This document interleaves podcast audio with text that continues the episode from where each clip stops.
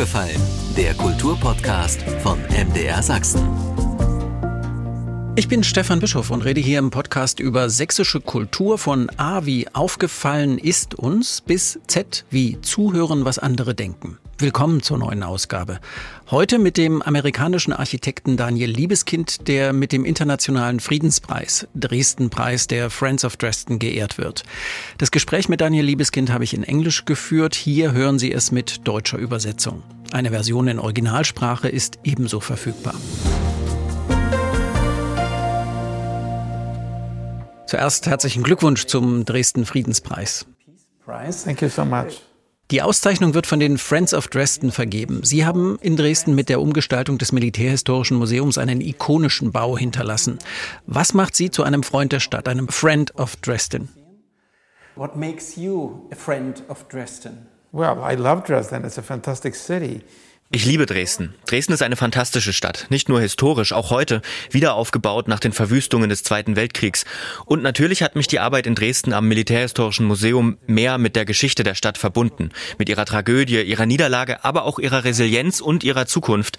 Deshalb habe ich eine sehr, sehr enge Beziehung zu Dresden.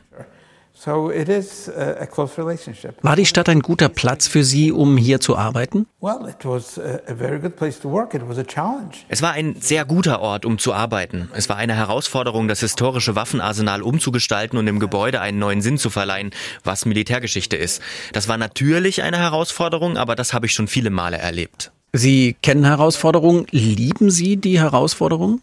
Well, no, I, I, I don't uh, go for challenges. I, Nein, ich suche die Herausforderungen nicht bewusst. Ich versuche das zu machen, wovon ich denke, dass es das Richtige ist. Das Programm ist gegeben, wird von dem konkreten Ort bestimmt, der einzigartig ist, von der Zukunft der Stadt, der Welt. Ja, es ist immer eine Herausforderung. so yes, it's it's well, that's always a challenge. Die Jury des Internationalen Friedenspreises würdigt ihre sogenannte Erinnerungsarchitektur. Können Sie sich mit diesem Begriff identifizieren? Es geht nicht um den Begriff, aber sich zu erinnern, die Erinnerung selbst ist fundamental in meiner Arbeit. Ich denke immer, es ist nicht die Erde, der Untergrund, der das Gebäude trägt, sondern die unsichtbare Geschichte des konkreten Ortes, die das eigentliche Fundament der Architektur bildet. Deshalb ist die Erinnerung, zu erinnern, was passiert ist, die Zukunft zu erinnern, immer ein Teil jedes Gebäudes. Ganz besonders bei Bauten, die eine kulturelle Bedeutung haben, wie Museen.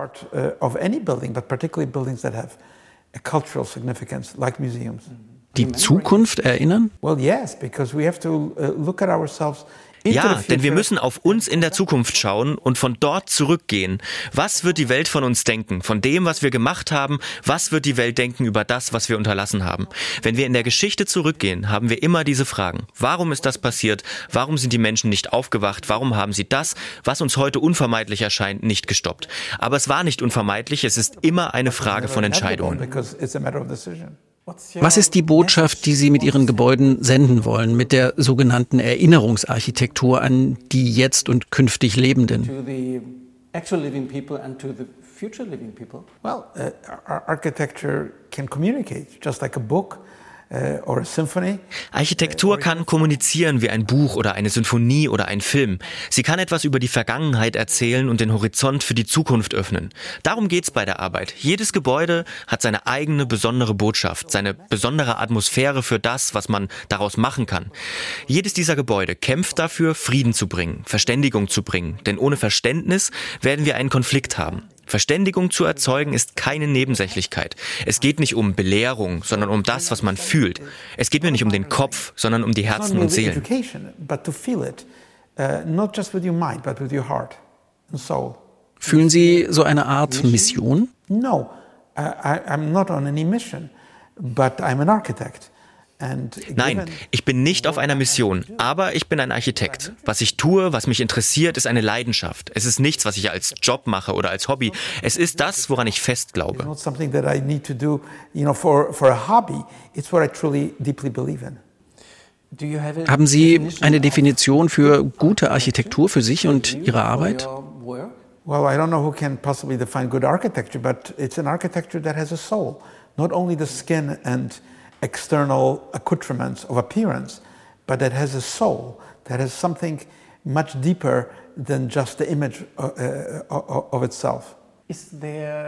Bauen Sie für einen bestimmten Zweck?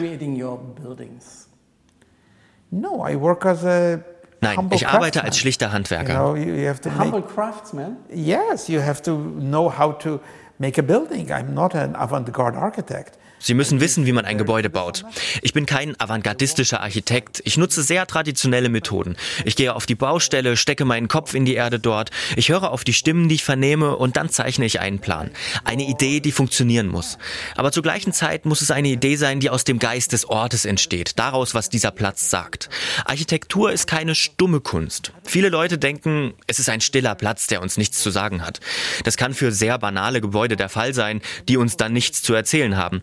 Aber Gebäude, die etwas bedeuten, die großen Kirchen, die großen Monumente, die großen alten Städte haben uns etwas zu sagen. Und das ist die Rolle der Architektur. Mean something. The great churches, the great monuments, the great old cities do say something to us.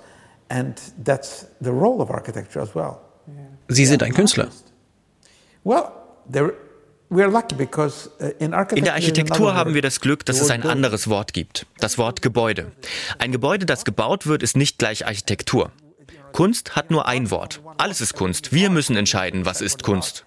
Wir haben Gebäude und wir haben Architektur. Das sind unterschiedliche Strömungen, wenn wir in den Boden graben und Fundamente bauen. Architektur ist eine Kunst. Ein Gebäude ist nur ein Geschäft. Für wen erschaffen Sie Ihre Gebäude? Well, I never create for somebody around, around me. Ich habe noch nie für jemanden aus meiner persönlichen Umgebung gebaut. Und jedes Kunstwerk ist nicht für einen aktuellen Rezipienten gemacht. Auch kein Musikstück wird geschrieben für einen jetzigen Zuhörer.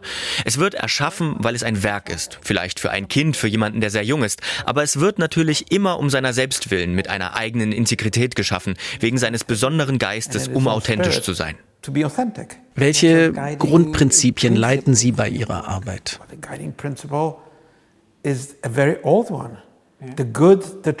Mein Leitprinzip ist sehr alt. Das Gute, das Wahre, das Schöne. Das stammt aus vergangenen Epochen, aber es ist immer noch die beste Definition, die ich finden kann. Wie leben Sie in dieser beunruhigenden Zeit jetzt, während Ihre Arbeiten auf den Gedanken von Humanität, Freiheit und Solidarität fußen?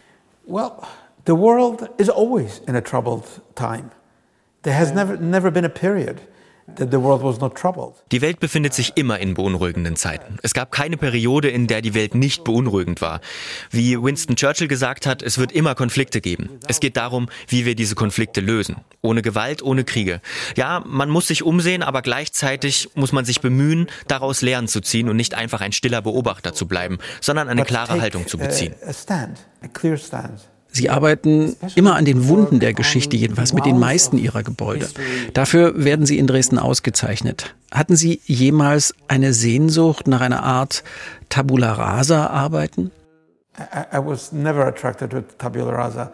It's, it, it's, it's really a, a Tabula rasa fand ich nie anziehend. Es ist ein Traum von Diktatoren, alles wegzuräumen, um bei Null anzufangen, weil ihre Geschichte mit Gewalt begonnen hat.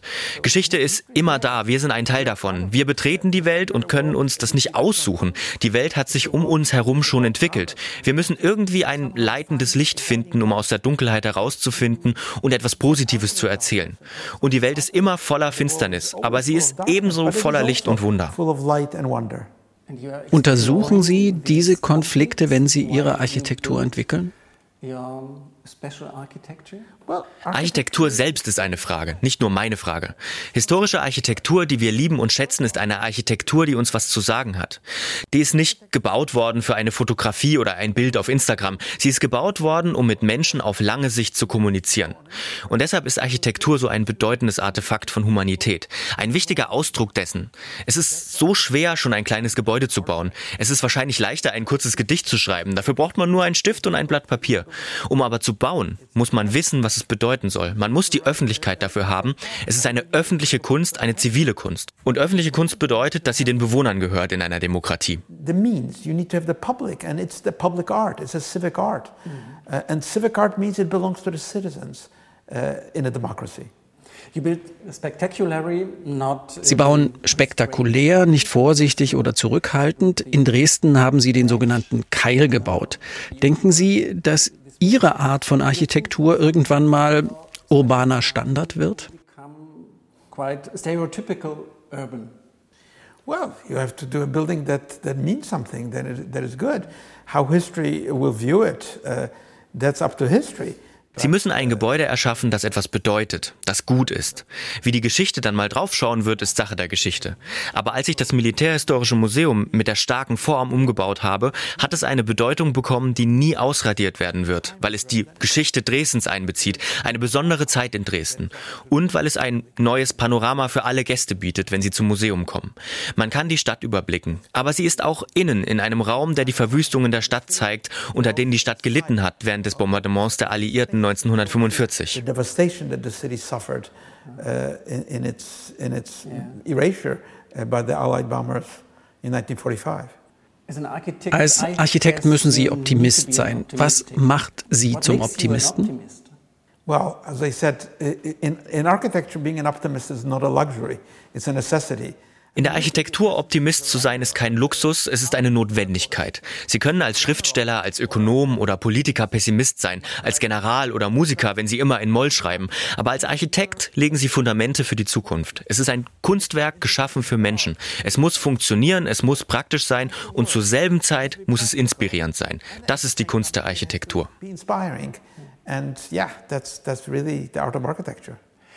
Sie selbst, was lässt Sie optimistisch sein? Well, I don't know.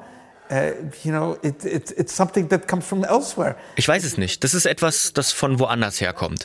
Wenn Sie auf eine Anzahl von Ereignissen schauen, können Sie sagen, auf dieser Seite pessimistisch machende Ereignisse, auf der anderen optimistisch machende. Wie beeinflusst das meinen Job? Nein.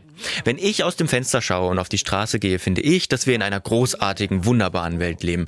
Wir sehen das aber oft nicht. Sollten wir aber. Weil wir die Welt nur einmal haben. Deshalb sollten wir etwas Positives in dieser Welt tun, nichts Negatives. Haben Sie eine besondere Botschaft für die Menschen in Dresden? I don't have a particular message, but uh, I think Dresden is such a powerful city. Ich habe keine einzelne Botschaft, aber ich denke, Dresden ist eine so kraftvolle Stadt in der Vergangenheit, heute und in der Zukunft, so dass ich den Menschen hier nur wünsche, dass sie für ihre Freiheit kämpfen und dass sie die Vergangenheit heilen, die viel davon lernen kann, um die Komplexität der Welt heutzutage zu beherrschen. Ihr Wunsch für die Zukunft? Well, my wish for the future is peace, is a peaceful world. Mein Wunsch für die Zukunft ist Frieden, ist eine friedliche Welt, so dass die Menschen ihre Potenziale ausschöpfen können. Es ist Demokratie, dass Menschen wirklich entscheiden können, was zu tun ist. Ja, es ist Frieden, Demokratie, Toleranz und den Fremden, den anderen helfen, den Armen, den Ausländern, den Geflüchteten, denen, die nicht Teil unserer Gesellschaft sind.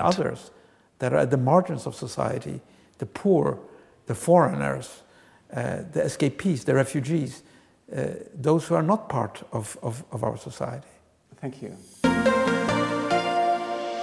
Das war der aufgefallen Podcast von MDR Sachsen mit dem Architekten Daniel Liebeskind, der mit dem internationalen Friedenspreis Dresdenpreis der Friends of Dresden geehrt wird. Dieser Podcast ist auch in Originalsprache verfügbar. Und wenn Sie eine Anregung haben, wem Sie im Podcast gern mal zuhören würden, schreiben Sie an aufgefallen.mdr.de. Aufgefallen gibt's jeden Montag neu, 20 Uhr im Radio bei MDR Sachsen, den Podcast schon davor auf allen bekannten Plattformen und so natürlich auch in der ARD Audiothek. Aufgefallen, ein Podcast von MDR Sachsen.